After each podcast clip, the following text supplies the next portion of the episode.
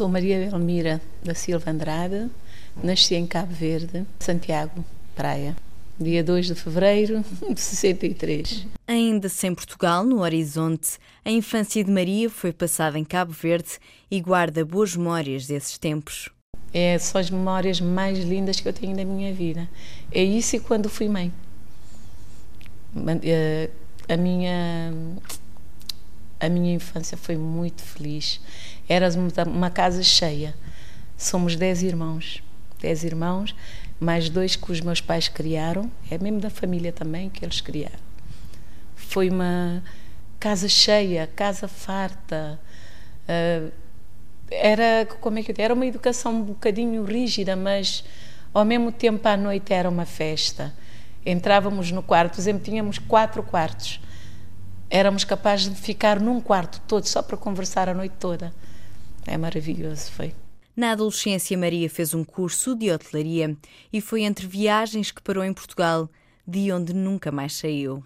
A minha decisão não foi diretamente em vir para cá. Eu trabalhava num, num hotel onde eu fiz um curso de restauração e final do curso fui para era a curso era subsidiado pelos franceses cooperação francesa em Cabo Verde. Eh, depois disso trabalhei na embaixada de França em Cabo Verde. Dali daí mandaram-me fazer um estágio em Paris. E então na volta como tem cá muitos familiares tinha cá um irmão a estudar em Coimbra parei e disse não Portugal é mais barato fazer compras. Parei cá em agosto para fazer compra e voltar para Cabo Verde. Acabei por pronto, o meu irmão na altura não, não estava a pagar a bolsa, estava com um bocadinho de dificuldade. Eu tinha umas encomendas para lhe entregar, ele estava em Coimbra eu não tinha noção. Não tinha noção da distância. Pensei que fosse tudo pertinho, como Cabo Verde. Eu cheguei cá por cima de uma segunda-feira, liguei que já estava cá, se ele vinha buscar a encomenda.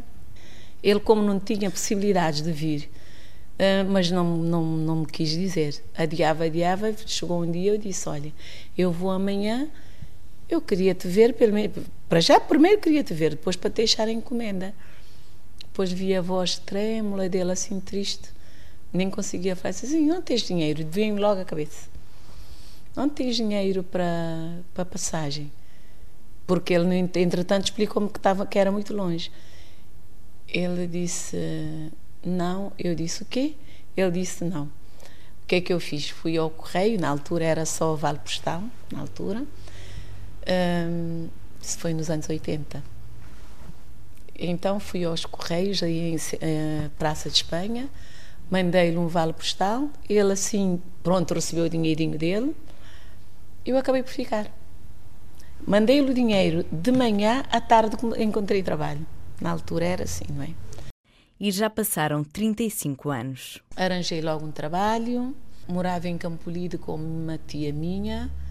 Depois saí dali porque foi um ano que fez muito, muito frio. Eu tinha costumava ter muito crise, muita crise de asma. Então vim morar aqui ao pé do metro de hum, Rotunda. Há uma associação caverdiana ali na Rua do Couto Palmela. Então foi nessa rua que eu fui morar e comecei a trabalhar também lá em cima, no oitavo andar, na Associação Caverdiana. Trabalhei lá durante sete, não, mais de dez anos para aí.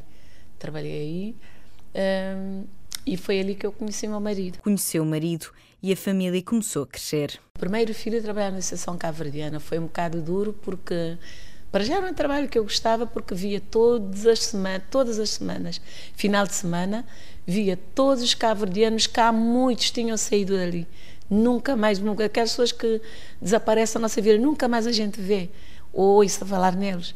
Então, um, encontrava-os aí fim de semana, comecei a gostar de relatar. Uh, era um ponto de encontro para, para os cabo-verdianos.